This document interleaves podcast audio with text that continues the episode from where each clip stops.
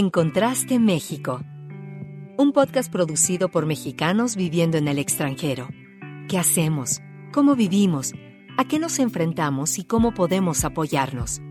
El día a día de los mexicanos que vivimos fuera de nuestro país. Gabriela Romo y Jorge Rendón conducen este diálogo global. Escúchanos. Estamos contrastando opiniones y encontrando puntos de vista. Bienvenidos a Encontraste México. Soy Gabriela Romo, psicóloga y comunicóloga viviendo en la capital de Estados Unidos. ¿Cómo les va? Yo soy Jorge Rendón Rivas, soy comunicólogo también, soy publirelacionista y vivo actualmente en Reino Unido. Muchísimas gracias por escuchar este podcast nuevamente en Contraste México, que nace del placer de intercambiar opiniones, experiencias y conversar sobre diferentes temas. Y bueno, pues miren, en la actualidad el lavado de dinero es un fenómeno ilícito que ha ido evolucionando con el paso del tiempo a tal grado que ha encontrado nuevas formas de, manifestarse. Hay muchas cosas que desconocemos de este tema, para bien o para mal. y es un reto para México y para todo el mundo este tema del lavado de dinero. Pues así es, y, el día de hoy eh, tenemos aquí en, en, Contraste México a eh, Juan Carlos Lara, al que le agradecemos muchísimo que esté con nosotros. Eh, Juan Carlos eh, Lara es egresado de la Universidad Iberoamericana, de la Universidad de Barcelona y la Universidad de Harvard. Él eh, dirige Point Five Family Office, la plataforma financiera mexicana en Suiza dedicada a la atención de personas físicas y morales latinoamericanas para servicio de medición y de implementación de estrategias de inversión de impacto. Él es fundador de SG Lab, ONG que se dedica al estudio de variables ambientales, sociales y gobierno corporativo con sede en Suiza.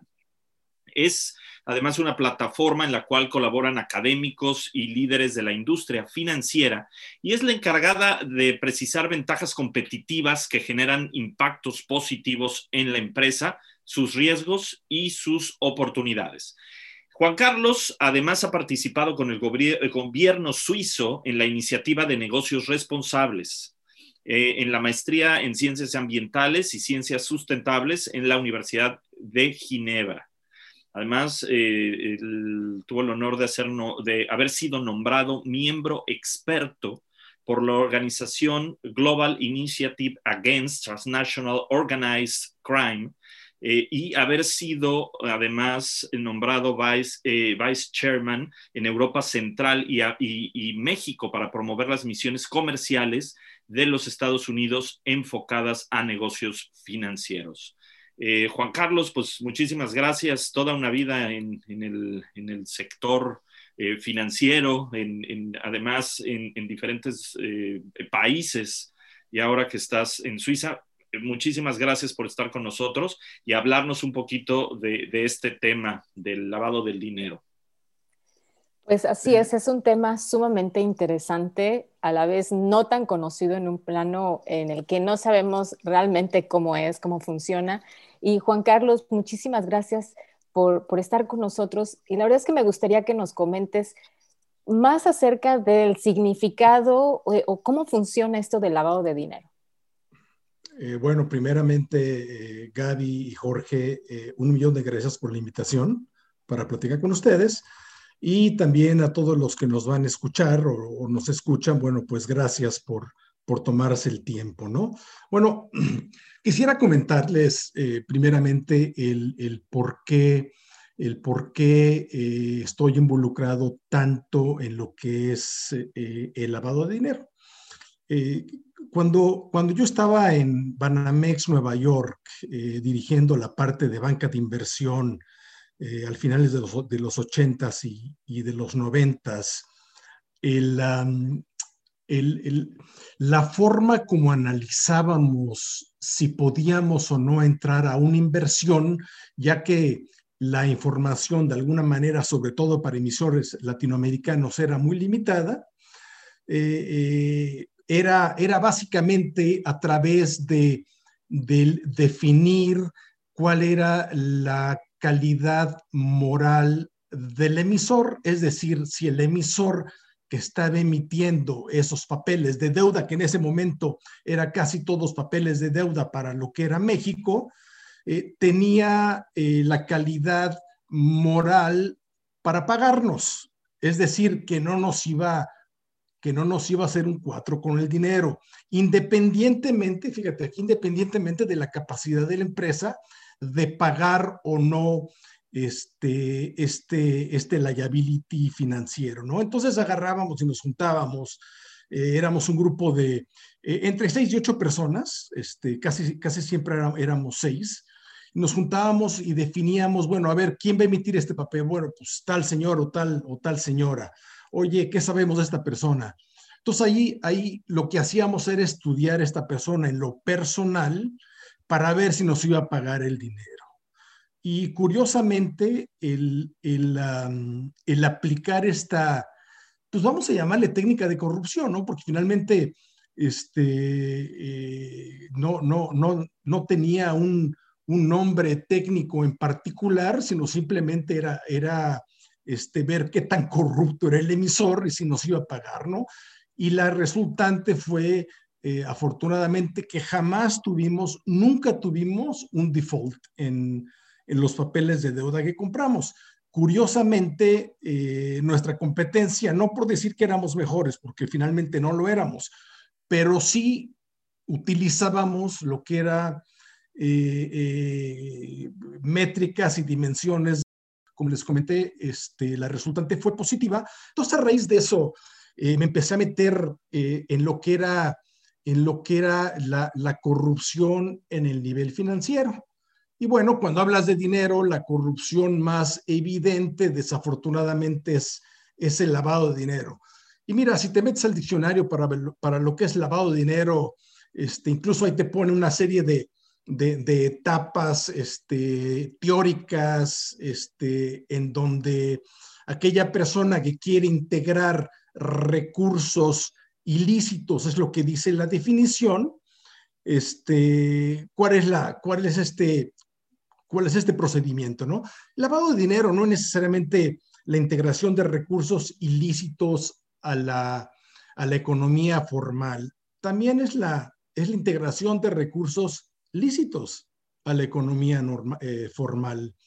Eh, y aquí, eh, pues es muy claro cuando alguien quiere, este, digamos, hacer una, una evasión de impuestos, bueno, que tienes que de alguna manera esconder estos recursos o de alguna manera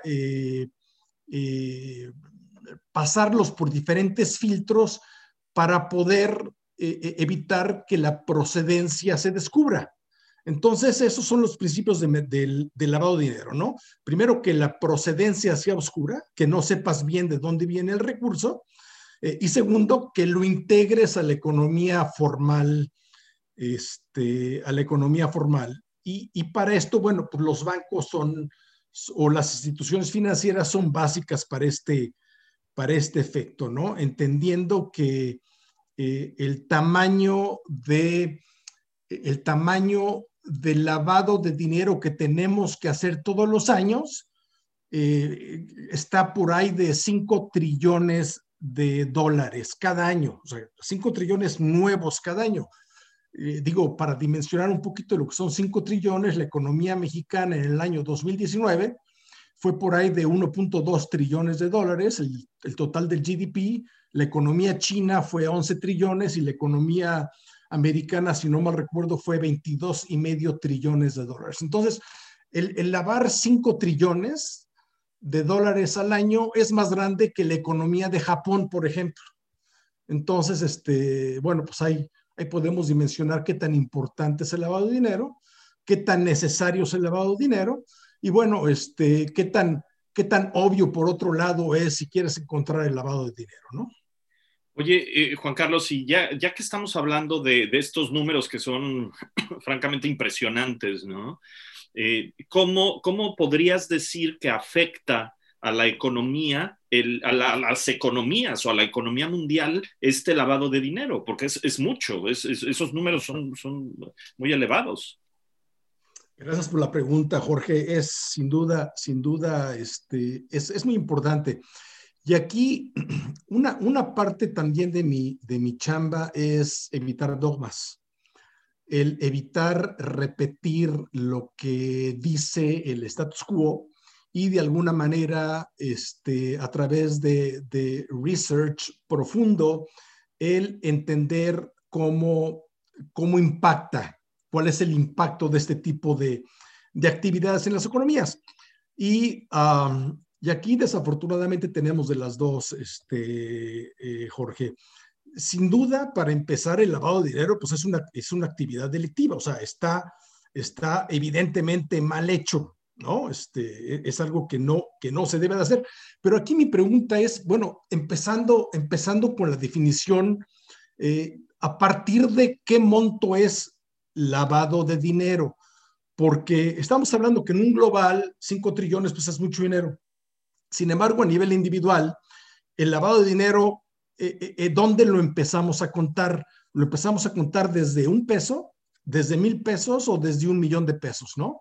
Entonces aquí empiezas a, meterte en, camisa de once varas porque no tenemos o no existe una definición concreta este, de, de cuál es el threshold o cuál es el nivel en donde si, si metes a la economía o escondes el origen de los recursos de más de tal nivel, es un delito. Para empezar, la, la, la, actividad es, es, eh, es eh, netamente negativa, el impacto es, eh, es netamente negativo, por un lado. Sin embargo, por otro lado, tenemos que ver cuál es el, cuál es el aspecto eh, fundamental de las economías que estamos hablando. En una economía desarrollada es terriblemente negativo. Es, eh, eh, y, finalmente es, una, es un evento sujeto de cárcel. Sin embargo, en economías muy endebles, en economías que, que de alguna manera su nivel de Producto Interno Bruto eh, y el nivel de, Gini Index, que es el nivel de dispersión de la, de la, de la distribución de la riqueza, es muy elevado. Este, eh, a veces el tipo de, este tipo de actividades eh, de alguna manera sostienen a parte importante a parte importante de la población. Este, y esto es, es muy importante recalcarlo, en donde el lavado de dinero es diferente en las economías eh, desarrolladas y en las economías eh, subdesarrolladas, independientemente que legalmente en ambas es delito. Oye, y entonces, este, si este lavado de dinero, que además muchas veces sucede de manera, de manera internacional, o sea, ¿cómo se combate? Y además, a estar hablando de los montos que, dices, este, Juan Carlos, o sea, que asustan, eh, o sea, el reto también es enorme. ¿Quiénes son los actores? ¿Cómo se combate? O sea, ¿cómo, cómo opera esto? Eh, gracias, Gaby, por la pregunta. Mira, el, lavado de dinero desafortunadamente es una actividad, eh, ya hablamos que es ilícita por un lado, sin embargo, por otro lado es una actividad muy conocida. Eh, cuando, cuando hablas con las instituciones financieras, a mí me pasó con, platicando con un gobierno, de, de, de, cuáles la solución para el lavado de dinero. Estábamos buscando, bueno, este, cómo podíamos evitar la intrusión del lavado de dinero en el sistema financiero, yo les dije, señores, pues es muy fácil. Si queremos evitar el lavado de dinero, lo que tenemos que hacer es aquellas personas, tanto que laven los recursos como aquellas personas que acepten esos recursos para lavarlos, deberían de terminar en la cárcel. Este, entonces, bueno, esta es la respuesta, la respuesta a nivel, a nivel macro. Sin embargo, aquí tienes que entrar un poquito, un poquito en, en, el detalle. Primero, como ya hablamos, ¿cuál es la definición de, lavado de dinero? Bueno, sí, integrar recursos de manera, de manera ilícita a la economía, a la economía lícita. Segundo, ¿cuál es el tamaño de, de, esto? ¿En dónde empieza? No sabemos en dónde empieza porque no existe una definición a nivel internacional. Somos más de 200 países en el mundo que no nos ponemos de acuerdo en dónde empieza el problema. Tercero, la respuesta de este gobierno cuando platiqué con él acerca de lavar, de, perdóname, de meter a la cárcel a todos esos que formaban parte del lavado de dinero, la respuesta fue no, aquí no vamos a meter a ningún banquero a la cárcel. El, cuando tú lavas dinero, eh, Gaby, y, y, lo que te quiero decir, yo estoy absolutamente en contra del lavado de dinero, o sea, y esa parte eh, quiero, quiero recalcarla. Eh, yo empecé con, con el NASD este, un poquito como, como moderador eh, de, de, de, actividades eh, de alguna manera ilícitas y problemas financieros entre latinoamericanos e instituciones financieras americanas. Entonces tengo de alguna manera experiencia en lo que es el lavado de dinero. Este, y lo que te quiero decir es que siempre que hay un evento de lavado de dinero importante, absolutamente son conocidos. O sea, la institución financiera que, que comete el delito, porque es delito, el aceptar recursos en donde no es clara su procedencia, este, eh, debería ser sancionada.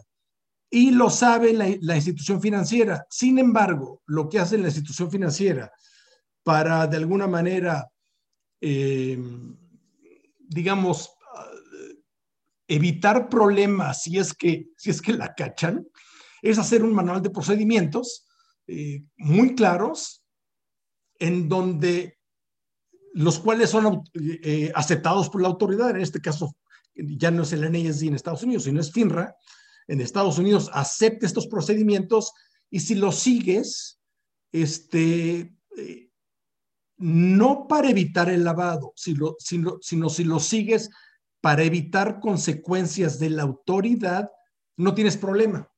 Entonces, eh, de alguna manera es,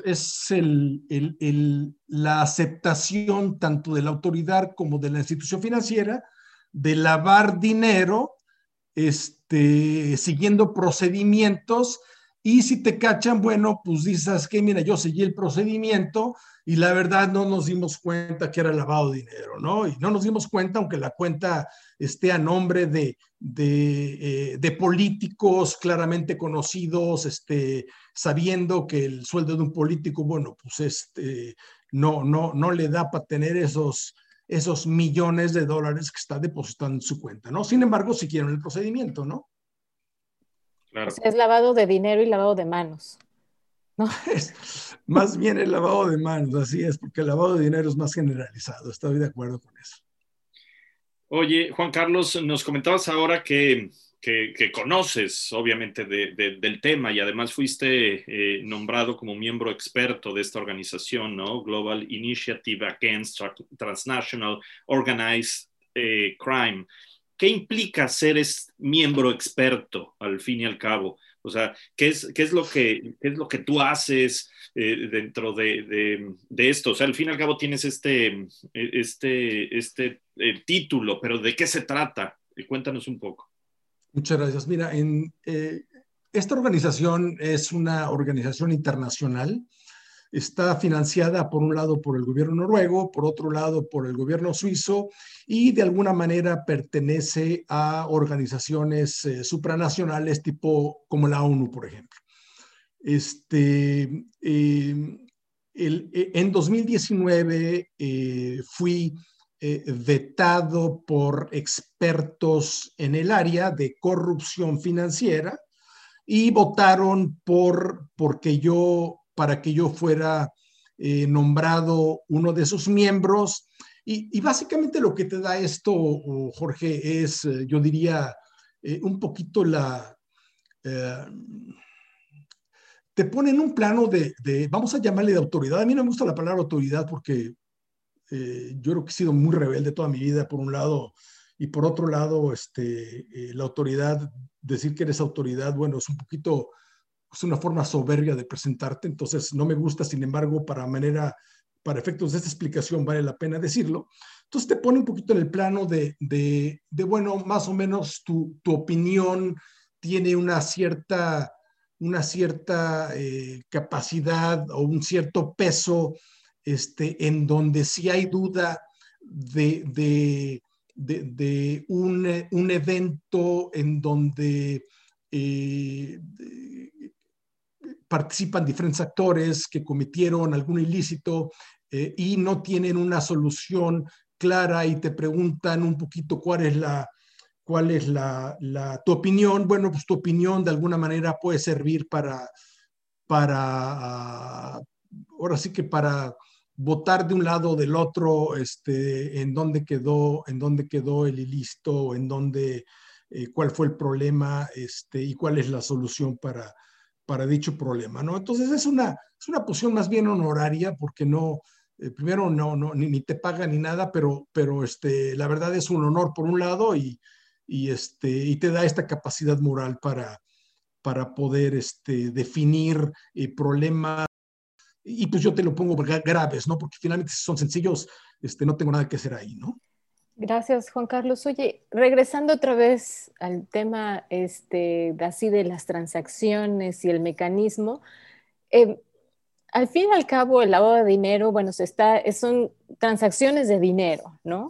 ¿En qué consiste entonces una transacción bancaria internacional e, en este sentido, ¿no? En este contexto, ¿y qué es lo que necesitamos saber para, para no caer en estar haciendo algo y como tú dijiste al inicio, ¿no? Bueno, es que yo no sabía, bueno, para no tener que decir algo así. O sea, explícanos bien eh, el mecanismo de, esto. Con mucho gusto, Gaby. Mira, este, lo que es la, transferencia internacional, a mí me, me, encanta, es algo que he manejado desde los ochentas. Este, y yo siento que hay una enorme confusión en lo que es una transferencia internacional, entendiendo que el mercado más grande pues, es el de dólares, ¿no? Este, estamos hablando, primero, ¿qué es el mercado más grande del mundo? O sea, no, no existe mercado en ningún tipo de, de producto, commodity, servicio, etcétera, que sea más grande que las, que las, eh, eh, que, lo que le llaman el foreign exchange, ¿no? El FX. Este, entonces, viendo la dimensión de esto, que son trillones diarios, o sea, a nivel de trillones todos los días, entonces, bueno, pues es el, es el, uh, es el lugar perfecto para poder, y si quieres cometer un ilícito, bueno, pues hacerlo de esta manera. Vamos a empezar un poquito por, por, por entender cómo se hace este, para evitar, te repito, un poquito este tipo de confusiones. Primeramente, eh, déjame irme ahora sí que las bases. Cuando te dicen que una transferencia internacional no tiene, no tiene costo, primero es una enorme mentira. O sea, ahí empezamos con la corrupción, ¿no? Este, yo creo que parte de la corrupción, el, el estar metido en corrupción te, te vuelve este, medio, medio cínico porque al final del día empiezas a ver este, o tratar de, hacer una disección de, los problemas graves en, sus pedacitos, y te empiezas a dar cuenta que, bueno, empezando con el punto número uno, ya metimos ahí en la corrupción, ¿no? Ok, empezando, eh, todo el mundo te dice, las transferencias internacionales, hay plataformas que no te cuesta un centavo el, porque no hay comisiones. Pues sí, bueno, pues probablemente no te cobren comisión con el nombre de comisión, por un lado.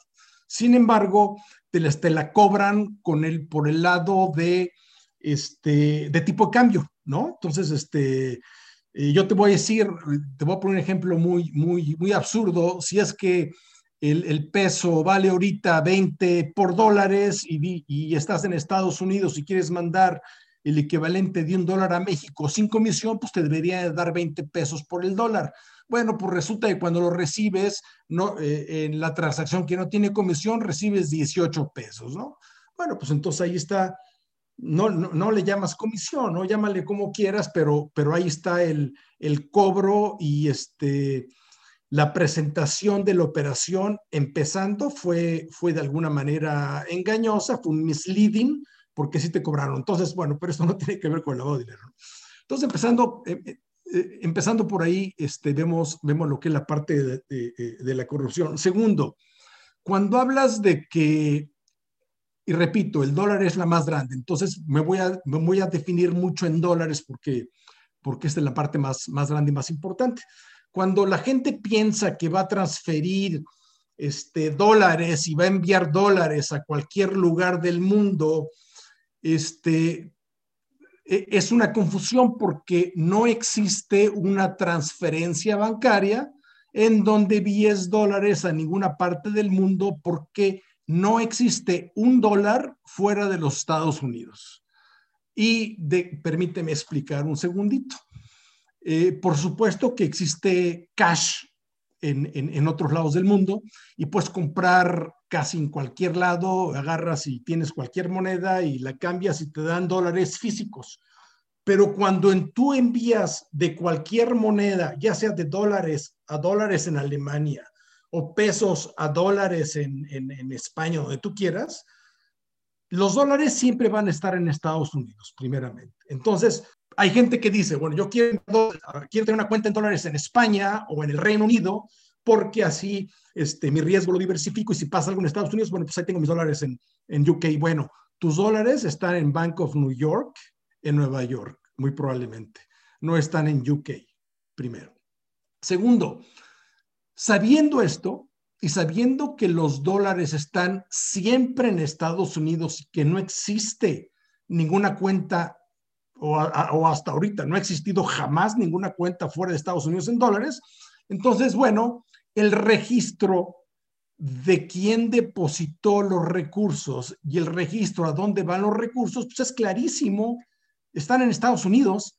Entonces, a la hora que, piensas o que para lavar dinero se piensa que vamos a enviar una transferencia internacional en donde agarras y vas a la casa de cambio y compras dólares este, para que nadie se dé cuenta, bueno, pues este, pues por supuesto que nos damos cuenta, ¿no? Este, aquí es, bueno, si mentimos por un lado o si tenemos un pasaporte falso en donde estamos diciendo que me llamo Juan Pérez en lugar de Juan Carlos Lara, este, pero el registro es clarísimo el registro es clarísimo de las que se quieren lavar dinero o no, o, finalmente quieren hacer una transferencia este, eh, lícita. Entonces, eh, eh, independientemente que es el, conduit o el, o, el, o uh, el, el, nivel de acceso más fácil para lavar dinero, una transferencia internacional, la, el registro está allí, ¿no? Simplemente es que la autoridad este, le interese agarrar y meterse en los libros este, eh, que, escribió la casa que transfirió los recursos para ver de dónde viene el dinero y a dónde va el dinero, ¿no? Este, eh, nada más. Entonces, este, eh, por eso a mí la transferencia internacional se me hace primero fascinante, segundo, creo importante el entender este, cuál es su, su procedimiento y, déjame hacer la disección. Tú agarras y vas a la casa de cambio en México y, y dices, ¿qué quiero enviar eh, dólares, por ejemplo, a Estados Unidos? Vamos a, vamos a ponerla facilita. Entonces agarras y la casa de cambio en México recibe pesos y le envía a su banco corresponsal este, una transferencia en pesos.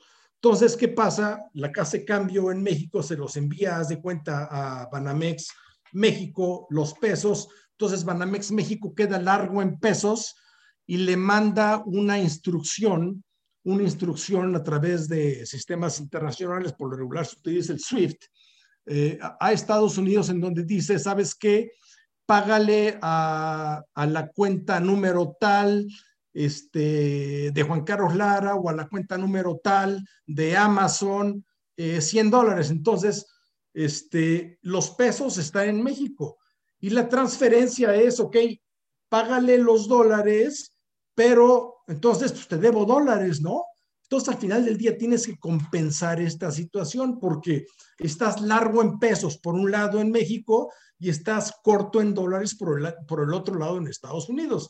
Entonces, al final del día tienes que compensar todo esto y dependiendo del sistema que utilices, puede ser inmediato o puede tardar días en que te hagan esta operación, ¿no?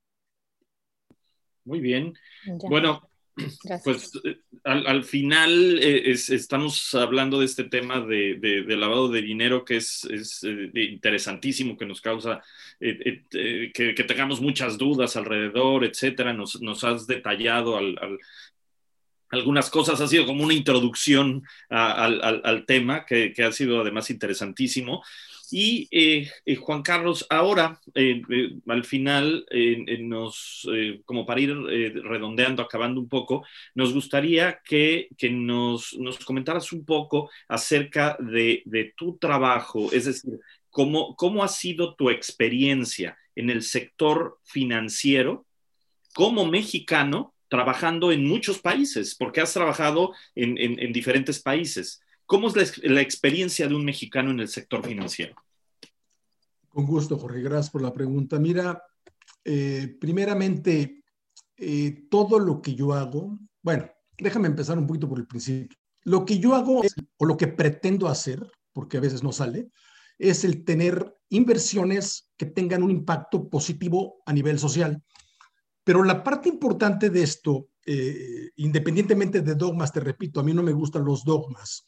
Independientemente de esto, para que tenga un, para que una inversión sea, sea sustentable, sea positiva a largo plazo y te genere, y no te genere dolores de cabeza, la forma más fácil de medirla es cuando esta, este producto que estás comprando o esta acción que estás comprando o esta compañía en donde estás invirtiendo los recursos tiene eh, su actividad produce una, una, eh, un outcome positivo a nivel, a nivel social.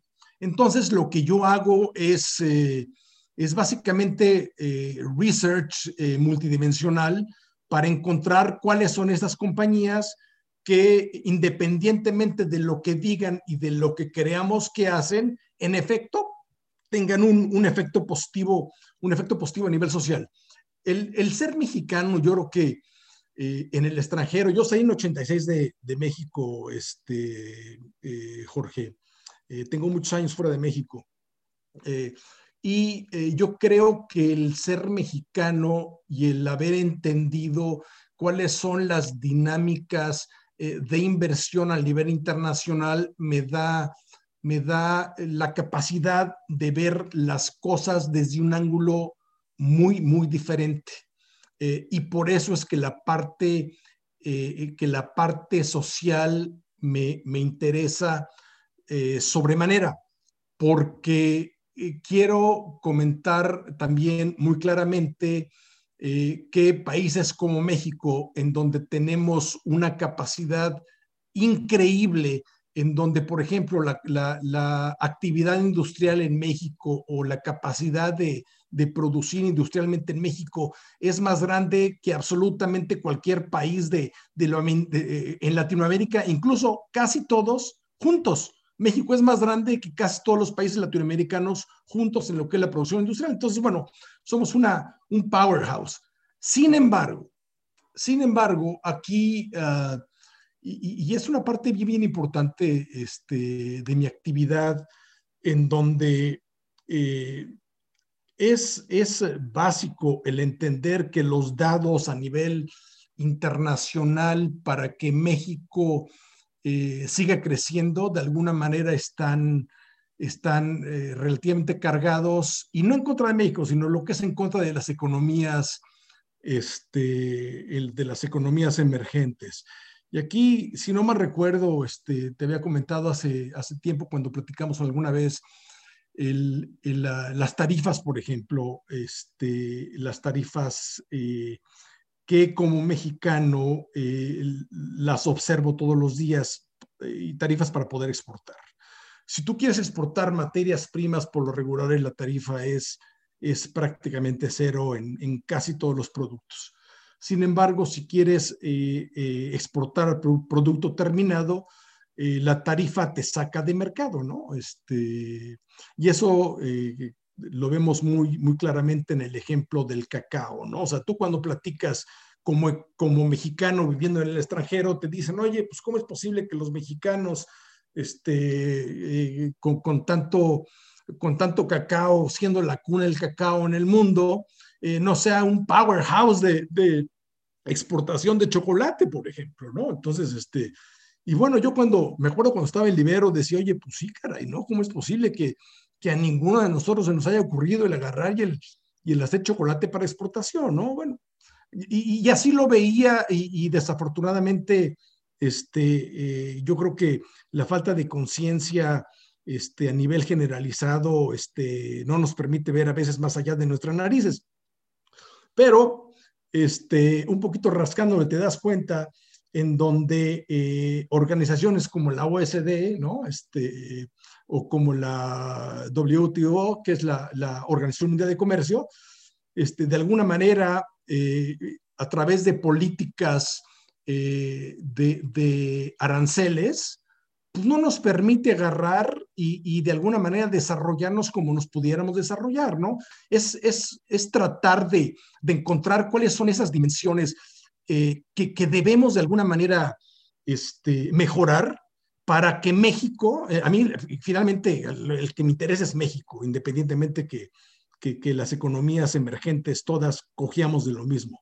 Me interesa de que México tenga la capacidad en un plano nivelado de poder competir y desafortunadamente los dados están absolutamente cargados en donde no nos permite competir. Y bueno, este, hay otras dimensiones como corrupción, lavado de dinero, etcétera, que, que de alguna manera exacerban el problema, pero como mexicano y como director de empresa, eso es a lo que me dedico, el tratar, el cómo hacer para que México sea más competitivo a nivel internacional.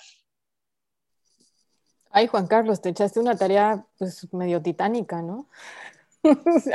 pero sin embargo, o sea, sumamente importante, donde no nada más beneficia a unos cuantos, sino pues a, toda una nación, ¿no? La verdad es que este, estoy muy agradecida, estamos muy agradecidos por estar, por, por tenernos, eh, por tenerte aquí, perdón, por este, en nuestro programa, en Contraste México, y sin duda, este, el tema que, que tocaste es, deja muchas preguntas todavía, porque es sumamente interesante me imagino que con muchas otras complejidades, pero te agradecemos mucho que hayas estado aquí, que nos hayas compartido tu experiencia y bueno, pues definitivamente con tu trabajo en el exterior, pues estás ayudando mucho también. Muchas gracias nuevamente. Gracias a ti, Gary. Bueno, eh, Juan Carlos Lara, muchísimas gracias y gracias a todos por escucharnos. Somos Gabriela Romo, Jorge Rendón Riva, quienes realizamos en Contraste México con la ayuda de Mel Ortega y Gladys Gasperín en la producción de este programa. Escúchanos, por favor, en Spotify cada 15 días y en redes sociales bajo el mismo nombre, En Contraste México.